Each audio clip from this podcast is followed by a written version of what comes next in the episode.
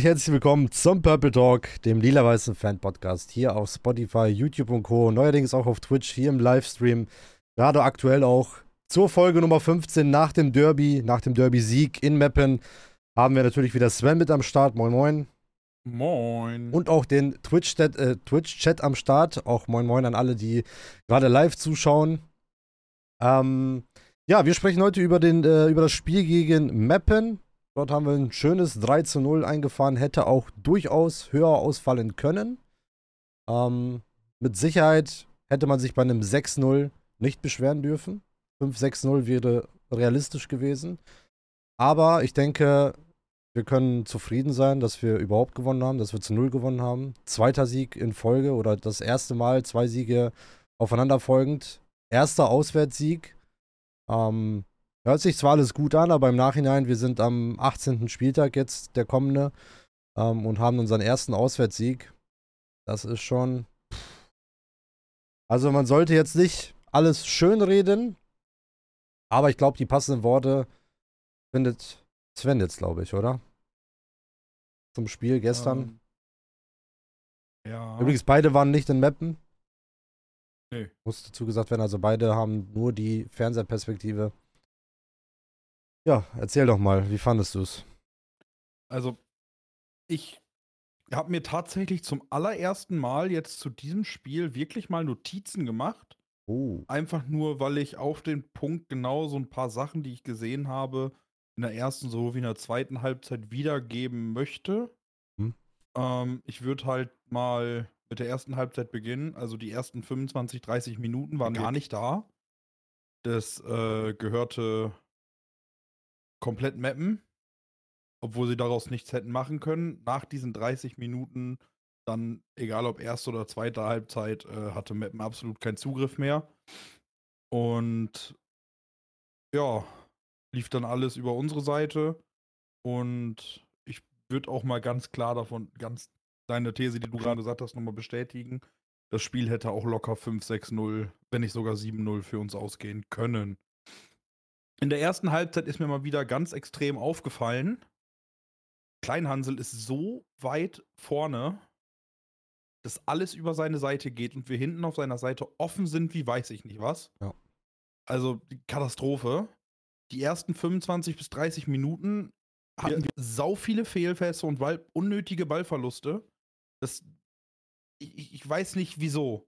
Wir immer in den ersten in der ersten Hälfte oder in der Anfangsphase, heißt 25 oder 30 Minuten, immer solche Probleme haben, weiß ich nicht. Da sind die letzten Pässe total inkonsequent. Wir haben absolut, viel, absolut viele Fehlpässe, Ballverluste ohne Ende. Ähm, unsere Spieler verzetteln sich am laufenden Bande, bis das erste Tor gefallen ist, im Mappener Strafraum. Immer ein Schritt zu viel gewollt, ein Pass zu viel gewollt. Man hat es auch gar nicht richtig versucht. Ja gut, dann in der 34. Minute die hundertprozentige von Simakala. Was soll ich sagen? Äh, totale Inkonsequenz. Das Tor war leer. Der hätte das Ding einfach nur flach ins Tor schieben müssen und wir hätten da schon 1-0 geführt. Ähm, dann. Ähm, Wobei man muss sagen, das Tor war nicht ganz leer. Ich glaube, Flachschuss wäre vielleicht reingegangen, aber den hätte auch der Torwart halten können. Also er kam ja, ja gerade in ja, demselben Punkte rübergesprungen. Äh, hätte sein können, dass ein Flaschschuss reingeht, aber wahrscheinlich hat er in seinem Kopf äh, sich einfach gedacht, okay, den muss ich jetzt irgendwie unter die Latte knallen, sonst geht er nicht rein. Äh, ja, aber natürlich, wir machen uns da nichts vor, der muss reingehen. Ähm, und dann kurz darauf, ich weiß nicht mehr in welcher Minute, ist dann ja Simakala wie ein Bekloppter den Ball hinterher, ist dann noch dem Verteidiger weggelaufen, obwohl der Verteidiger äh, quasi Vorlauf hatte. Daraus ist dann in, in einem wilden Durcheinander vom Gefühl her.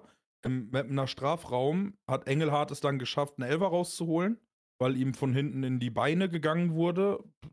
Hundertprozentiger Elfmeter. Und aber er hat es auch schlau gemacht, muss man sagen. Den Rücken schön in den Gegner rein und provoziert es mehr oder weniger auch.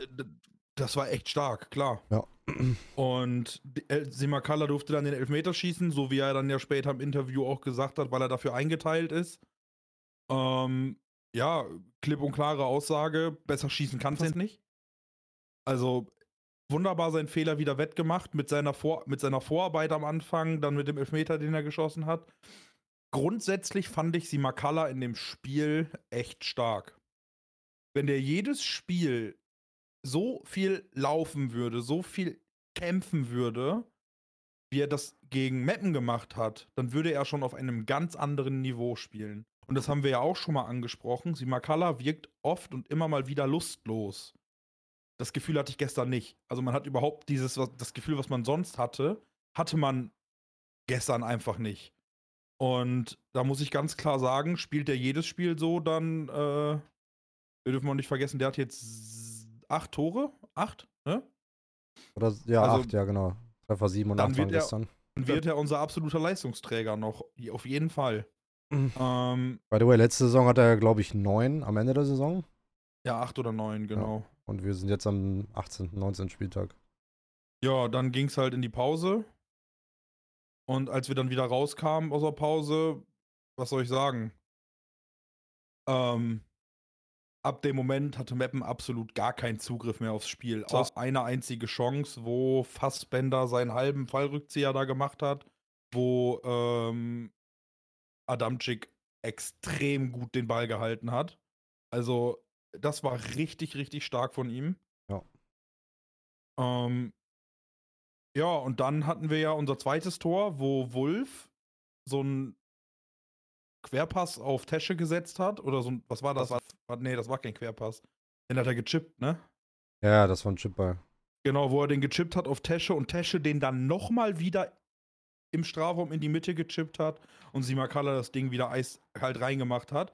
Ich würde sagen, 75% des Tores ging auf äh, Tesche Wolf. auf Tesche und Wolf und 25% dann auf Simakala. Das war auf alle Fälle extrem stark von beiden.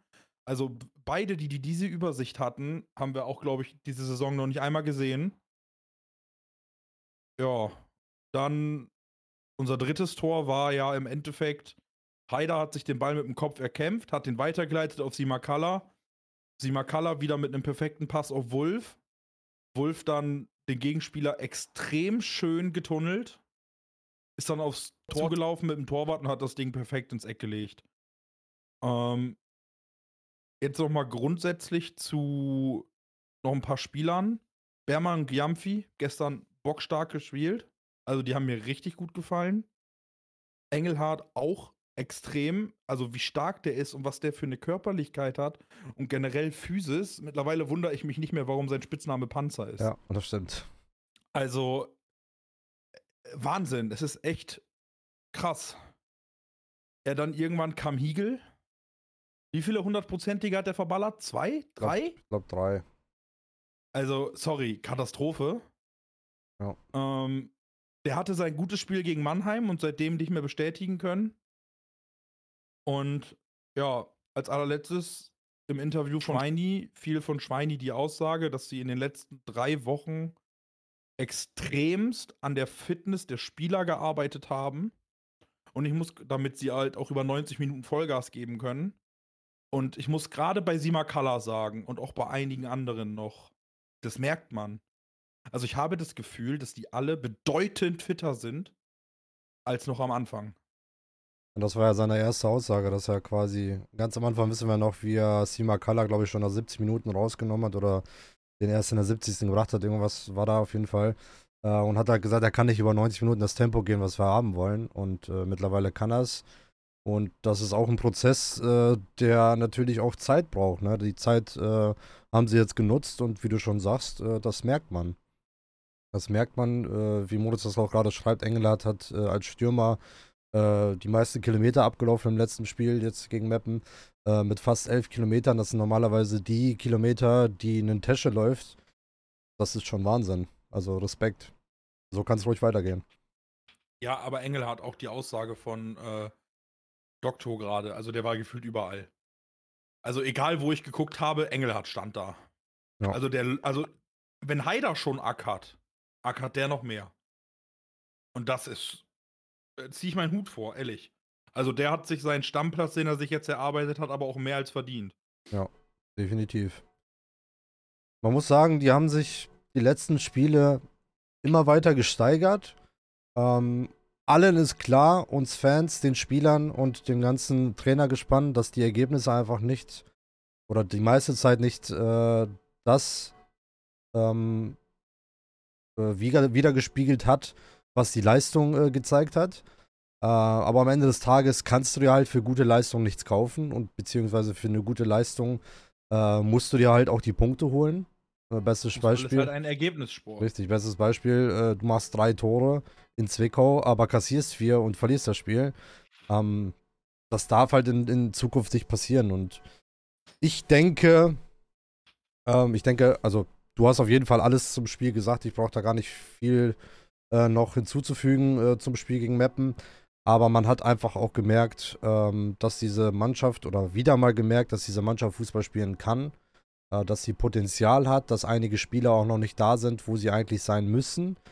Ähm, und wenn man sich dann auch überlegt, dass wir, wobei mir Mark Haider dieses Spiel mehr gefallen hat als in Ferl, dieses Spiel hat er deutlich mehr dazu beigetragen in der Offensive als vielleicht zu Hause gegen Ferl äh, dass du trotzdem noch so einen Niemann äh, noch mit reinschmeißen kannst, wo eigentlich alle gedacht haben, okay, der wird jetzt gesetzt sein. Zweites Spiel in Folge auf der Bank. Das ist schon etwas, worauf wir aufbauen können, wenn jetzt da noch mal ein bisschen was gemacht wird im Winter, in der langen Winterpause, ähm, vielleicht noch was Neues eingeübt werden kann. Und, das muss man dazu sagen, und das ist ganz wichtig auch zu sagen, äh, personell muss auf jeden Fall meiner Meinung nach in jedem äh, Bereich was passieren. Ich glaube, Torwartposition sind wir uns klar, die bleibt so. Ähm, das soll einfach ein offener Kampf werden und die, oder der, derjenige, der sich am besten in der Vorbereitung durchsetzt, soll dann auch im Tor stehen. Weil Adamczyk hat gezeigt, dass er äh, Nummer 1 kann. Bühn muss jetzt zeigen, dass er es besser kann. Und dann soll die bessere Nummer 1 dann einfach im Tor stehen. Meiner Meinung nach werden wir uns, glaube ich, in der Verteidigung oder in der Verteidigung wird, glaube ich, die größte oder der größte Umbruch passieren. Ich sehe da aktuell schon zwei, wenn nicht sogar drei Abgänge im Winter. Aber du musst auch genauso äh, zwei, drei neue, meiner Meinung nach, holen. Weil du hast drei Rechtsverteidiger, wobei zwei von denen keinen, äh, keiner von denen, also ich sage jetzt mal Itta und äh, Omar, können, äh, Itta und Rohrig können Omar äh, Konkurrenz bieten aktuell. Itta hat natürlich das Potenzial. Frage ist einfach, wie lange wollen wir auf dieses Potenzial warten? Der war jetzt lange raus. Ihm tut es vielleicht auch ein bisschen besser, eine Laie oder komplett äh, einen neuen Schritt zu wagen, weil er hat definitiv das Potenzial äh, zu einem guten Spieler. Ähm, können wir ihn wahrscheinlich nicht bieten aktuell. Und auf der linken Seite genauso. Also Haas äh, hat jetzt, glaube ich, unter Schweinsteiger kaum, wenn nicht sogar gar keine Minute gesehen. Ich weiß es nicht. Und Klein Hansel ist aktuell so am Schwimmen und wir haben da halt einfach keinen anderen. Äh, das heißt, auch da muss eine Veränderung äh, kommen. Und in der Innenverteidigung muss man auch so ehrlich sagen, du hast ähm, zwei Innenverteidiger, ja. Äh, Beermann geht aber jetzt schon, äh, weiß ich nicht, 34 wird er dieses nächstes Jahr noch. Äh, Jumpy ist im ersten Jahr dritte Liga. Das heißt, du brauchst auch da mindestens ein oder zwei neue Innenverteidiger, ähm, die A, da ein bisschen den Konkurrenzkampf aufmischen können und B, brauchst du halt einfach in der Breite nochmal ein bisschen was anderes oder gerade auch Erfahrung, weil du hast sonst nur noch den 19, 18, 90-jährigen Benner Satkos, der eine schwierige Zeit hat, aber auch noch keine Profispiele gemacht hat in der dritten Liga. Und du hast sonst nur noch einen Karademir, der noch U19 berechtigt ist. Also da muss definitiv was passieren. Und meiner Meinung nach sehe ich auch noch im Mittelfeld auf der 8 äh, mindestens einen Neuzugang. Wir müssen dann auch hoffen, dass Wähling soweit wieder fit sein wird. Und in der Offensive würde ich wahrscheinlich nur auf den Flügel nochmal nachlegen. Dass du da vielleicht nochmal einen äh, hast, der nochmal als rechts- oder linksaußen ähm, Auswechselspieler quasi dienen kann. Der, ähm, wobei man dann natürlich auch abwarten muss, wie plant Schweinsteiger mit Bertram, wie äh, fit wird Bertram sein. Weil meiner Meinung nach den Eindruck, den Bertram gemacht hat in den ersten Wochen von Schweinsteiger war sehr gut laut des Trainers. Da müssen wir erstmal drauf vertrauen. Ähm, sollte er spielen können und fit sein, dann würde ich wahrscheinlich im offensiven Bereich gar nichts machen. Dann eher den Fokus auf Defensive richten, weil man muss, ich glaube, das geht bei vielen unter, aber wir haben nach, also seitdem Schweinsteiger da ist, die zweitbeste Offensive der Liga. Hinter Elversberg. Das müsst ihr euch mal also klar, wir haben natürlich auch die schlechteste Defensive, aber gerade deswegen sage ich auch, man muss den Fokus der personellen Veränderungen gerade auf die Defensive legen. Und ähm, da bin ich echt gespannt, wie das Ganze im Winter vonstatten gehen wird. Dann würdest du da mitgehen oder wo würdest du noch personell was verändern? Also grundlegend würde ich da so weit mitgehen, ja. Ähm, was ich halt noch sagen wollte, ist, dass ich das gestern als eine sehr geile Geste fand, dass er noch Itta reingebracht hat. Ja, ich habe mich Hätte ich richtig gefreut. Hätte ich tatsächlich nicht gedacht. Und mittlerweile müssten, ja, du weißt es ja auf alle Fälle, viele andere, dass ich ja auch Kontakt zu ihm habe, ne? Und ich habe ihm dann gestern halt aus Spaß mal geschrieben, was ist denn jetzt los? Wirst du auf Achter umgeformt, also umgeschult? Ich weiß jetzt nicht, wie ernst er das gemeint hat, aber seine Antwort war, bin jetzt Achter. Hat er denn auf 8 gespielt gestern? Er ist als Rorik reingekommen, wurde ins Mittelfeld gezogen worden, Ja, ja. okay, okay. Na gut, wir wissen bei solchen Spielern auch, oder bei vielen Spielern wissen wir ja nicht, was die in der Vergangenheit gespielt haben. Wenn er vielleicht irgendwann mal ein, zwei Jahre mehr auf 8 gespielt hat. Ich weiß, dass er bei Wolfsburg links Mittelfeld und rechts Mittelfeld gespielt hat. Also, pff, Also er ist eigentlich nur rechter Verteidiger. Laut seinem Spielerprofil. Aber ja gut, ja trotzdem- Wolfsburg hat er es- außen gespielt. es ändert ja aber trotzdem nichts an der Tatsache, dass Itta aber ein Spieler ist, der nicht so eine Schnelligkeit der Außenbahn mitbringt wie Traoré. Ich Definitiv. kann mir den schon im Mittelfeld vorstellen. Also so ist das nicht. Und ähm, sollte es dazu kommen und er kann sich beweisen und das funktioniert, warum nicht? Wenn Ja. du einen Spieler hast, der das kann und du musst dir dafür keinen neuen holen, nimm ihn. Also wir haben das ja auch gerade in der, in der Osnabrücker Vergangenheit schon oft genug gesehen, dass zum Beispiel ein äh, Nasim Sangare damals als rechter offensiver Spieler geholt wurde, umgeschult wurde zum Rechtsverteidiger und äh, hat es bis in die türkische Nationalmannschaft geschafft als Rechtsverteidiger. Ähm, und äh, auch bestes Beispiel Aldini kam damals auch als Rechtsaußenspieler und ist dann auf, dem, äh, auf der Rechtsverteidigerposition ähm, gelandet. Klar ist das natürlich ein anderer Unterschied, als ähm, ob du von rechts außen nach rechts hinten gehst oder wie Itta zum Beispiel von der Außenposition in eine zentrale Position. Aber ey, wer sagt denn, dass das nicht klappen kann? Die Frage ist natürlich auch wieder, da ich das so ein bisschen auf Joke geschrieben habe, wie ernst das jetzt von ihm gemeint ist, ne? Ja, der hat ja nicht umsonst da Aber- gespielt.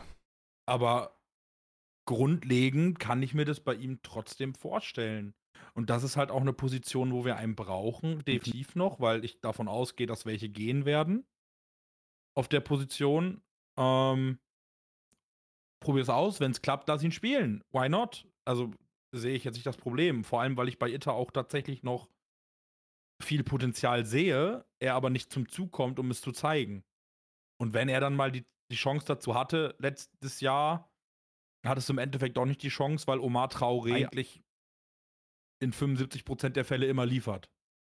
Und 25% Fehlerquote ist halt kein Grund, einen Spieler rauszunehmen, ne? Wenn wir mal ehrlich sind. Also, das ist halt einfach so. Und ja, also grundlegend, probier's aus, aber ändert trotzdem nichts an der Tatsache, dass ich trotzdem noch einen Gelernten holen würde. Weil, wenn es dann mit ihm, warum auch immer, wenn das dazu kommen soll, nicht klappt, dann brauchst du halt einen Gelernten, der es sofort kann, ne? Also meiner Meinung nach, das hatte ich dir glaube ich auch gesagt äh, oder im Stream auch mal, ich würde eher Itta als Omar Backup für die Rückrunde nutzen als äh, Rohrig. Weil ich habe von Itta schon gesehen, dass er was kann. Ähm, und klar, Verletzungen hin oder her, aber ich, jeder Spieler hatte schon mal eine längere Verletzung gefühlt. Und ich weiß, was er kann. Und wenn er das wieder abrufen kann und er hat jetzt genug Zeit, sich mit der Mannschaft da vollständig ähm, aufzubauen, ey, dann, dann würde ich den behalten. Weil ich finde, klar, er hat nicht das Tempo, was ein Omar mitbringt, klar. Ähm, er ist aber, glaube ich, mindestens genauso schnell wie ein äh, Kleinhansel und da funktioniert es ja auch. Und was ich vor allem bei Itta immer gefeiert habe, ist, dass er sehr spielstark ist. Also der ist gut am Ball, hat eine gute Übersicht. Ähm, ey, der Trainer hat die Jungs jeden Tag äh, auf dem Platz. Wenn er der Meinung ist, der Junge kann es bei uns machen, den Backup, dann soll er spielen. Wenn er aber der Meinung ist, hey, passt nicht, oder Itta sagt sich, ich möchte äh, Stamm spielen, um einfach wieder in Form zu kommen, dann muss halt eine Laie oder ein, ein ganzer Wechsel halt äh, vonstatten gehen. So Eine ist wird nicht passieren. Weil er hat nur noch ein halbes Jahr. Ah, okay. Also, ähm, ja, Doktor, ich, ich gebe dir 100% recht. Äh, Itter hat einen extrem guten Charakter. Wie gesagt, ich habe ja Privatkontakt mit dem, ich habe ihn auch schon getroffen. Ey, das ist ein super Kerl, ehrlich. Also, ähm, kannst du nichts gegen sagen. Und den, also, er würde auch eine andere Rolle spielen, hätte er sein pfeifisches Drüsenfieber nicht gehabt. Der ist ja vor nicht ganz acht Wochen erst wieder richtig ins Training eingestiegen, wenn überhaupt. Vor sechs Wochen oder so. Und er hat ja noch so verdammt viel aufzuholen. Er ist jetzt zum Beispiel auch ein Spieler, für den die Winterpause ein Segen ist. Weil er, die, weil er eine Chance hat aufzuholen, die er sonst nicht gekriegt hätte. Ja. Und das ist halt so. also, das ist halt auch, was du gerade sagtest. Er ist extrem spielstark, er ist gut am Ball, er hat eine gute Ballführung. Und was er vor allem auch bedeutend besser kann als Traoré, ist Flanken. Das stimmt. Also, das ist aber bei Haas ja auch im Vergleich zu Kleinhansel. Die Flanken von Kleinhansel sind meistens bodenlos und die von Haas sind besser. Also ich, Nein. ich würde auch sagen, also meiner Meinung nach, ich weiß, wie Haas spielt und eigentlich halte ich von Haas viel mehr als von Kleinhansel. Bringt aber leider nichts, wenn du das aktuell nicht auf den Platz bringst. Haas hatte hey. schon sehr viele gute Spiele und auch gerade, wo du das gerade sagst, mit den Flanken. Ich erinnere an, an, ein paar gute Flanken, die auch zu Toren geführt haben, ähm, die von Haas kamen. Ähm, aber es bringt halt einfach nichts, wenn du es nicht auf den Platz bringst. Ne? Also die, die Winterpause kann natürlich auch für solche Spieler gut sein, um da eine Schippe draufzulegen und um zu zeigen, hey, ich kann was. Aber ja, keine Ahnung. Der Trainer kann es oder will es am besten entscheiden können, ne? Muss man ja, dazu klar, sagen. Safe. Auf alle Fälle. Deswegen. Wie gesagt. Ja, ich bin da auf jeden Fall gespannt. Ich weiß nicht, vielleicht weiß das jemand im Chat, wie das genau funktioniert ich glaube, die Transferperiode beginnt trotzdem erst am 1.1. Kann man trotzdem vorher noch Spieler verpflichten oder sich, äh, keine Ahnung, vereinslose Spieler schon zu sich holen? Oder gab es da mal irgendwo Informationen? Weiß das jemand? Weil es wäre ja irgendwie schon gut, wenn man da schon ab Anfang Dezember schon mit einigen Spielern planen könnte, beziehungsweise vielleicht auch schon trainieren könnte. Weil wenn jemand erst im am 1.1. oder am 2., 3.1. dann zu uns wechselt und wir haben 10, 14 Tage später schon das erste Spiel, ähm, das ist dann schon ein bisschen, weiß ich nicht, ein bisschen knapp dann auch, ne? Klar, vertraglose Spieler können immer, aber find erstmal vertraglose, vertragslose Spieler, die uns weiterhelfen. Ich glaube, der Fokus wird eher äh, gerichtet auf die Spieler, die das erste halbe Jahr nicht mehr ähm, vielleicht so im Fokus sind bei ihrem Verein oder nach einer Verletzung vielleicht Spielpraxis brauchen, weil die von besseren Clubs äh, kommen oder oder oder. Ähm, und genau nach der Winterpause oder quasi die Zeit von vom 1.1. oder beziehungsweise nach der Winterpausenperiode darf, glaube ich, kein vertragsloser Spieler mehr wechseln. Also im Prinzip könnte jeder Vertragslose jetzt wahrscheinlich bei uns schon trainieren und äh, mitmachen. Frage ist halt auch da wieder, was findest du da auf dem Markt, ne? Aber es beginnt tatsächlich erst im Januar. Ja. Aber das ändert ja trotzdem nichts an der Tatsache. Also ja, die Transferphase beginnt erst im Januar, aber sind wir mal ganz ehrlich, Absprachen werden unter Vereinen eh schon eher getroffen. Also wenn du jetzt, ich nenne jetzt mal irgendeinen willkürlichen Verein.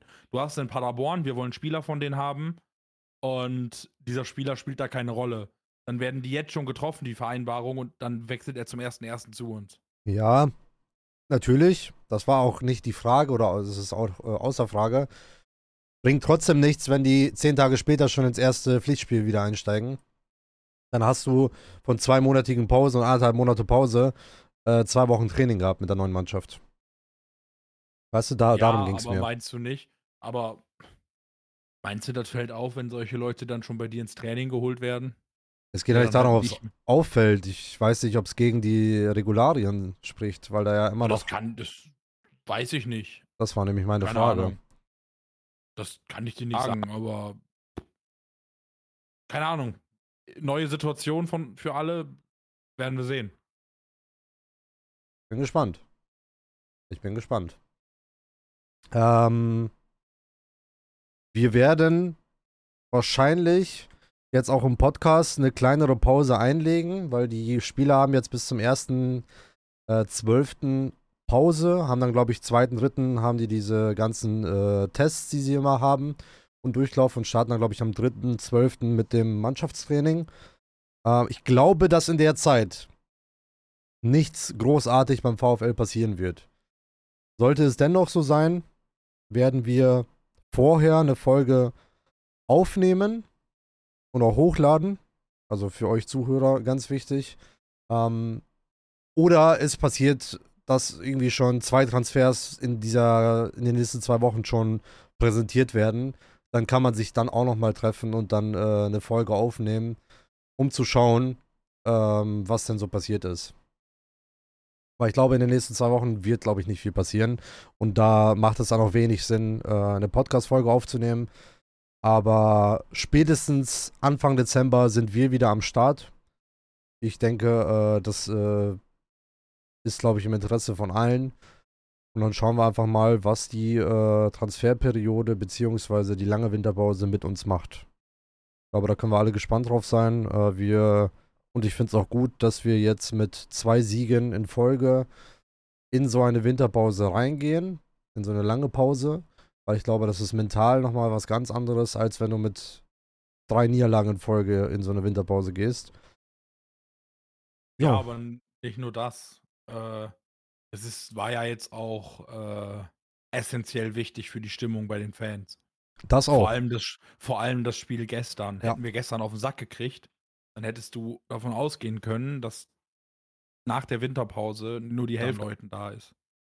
Also bin ich mir fast sicher. Und du hast jetzt halt zwei Spiele in Folge gewonnen. Stehst jetzt, wo stehen wir jetzt? Auf dem 10. Platz oder auf dem 11.? Ich weiß nicht, wie die gespielt haben, die anderen jetzt. Ich habe auch nicht mehr geguckt. Äh, wir sind jetzt auf dem 10. und ich glaube nur noch Essen spielt Montag, die uns überholen können. Ja. So, Heißt im Endeffekt, wenn Essen gegen München gewinnt, sind wir Elfter.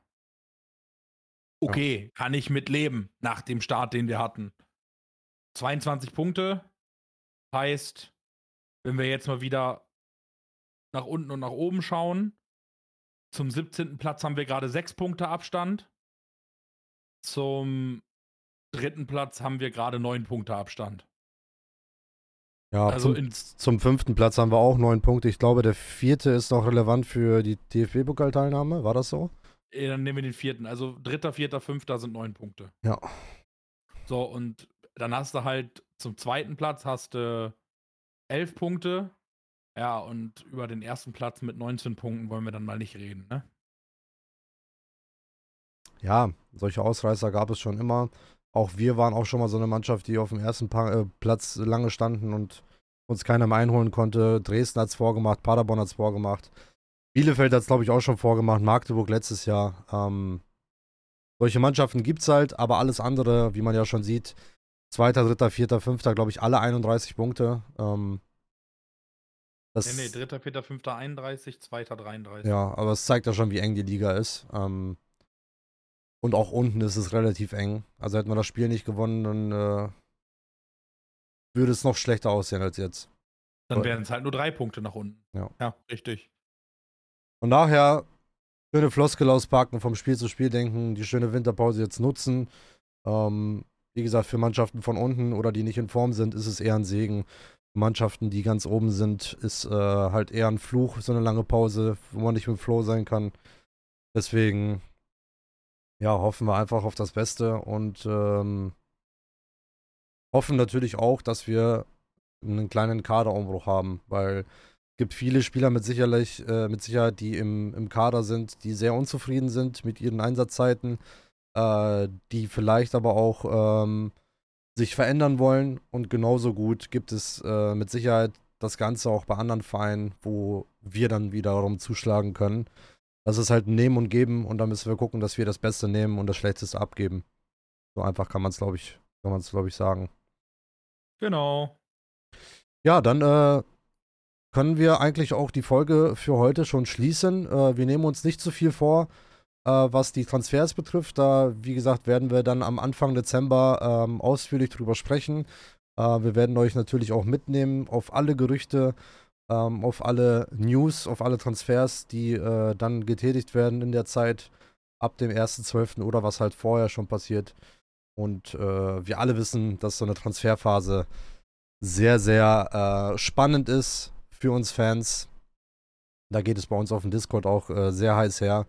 Und äh, ich muss sagen, persönlich freue ich mich sehr drauf auf diese Zeit. Ähm, Sven, auf jeden Fall danke wieder an äh, deine Zeit.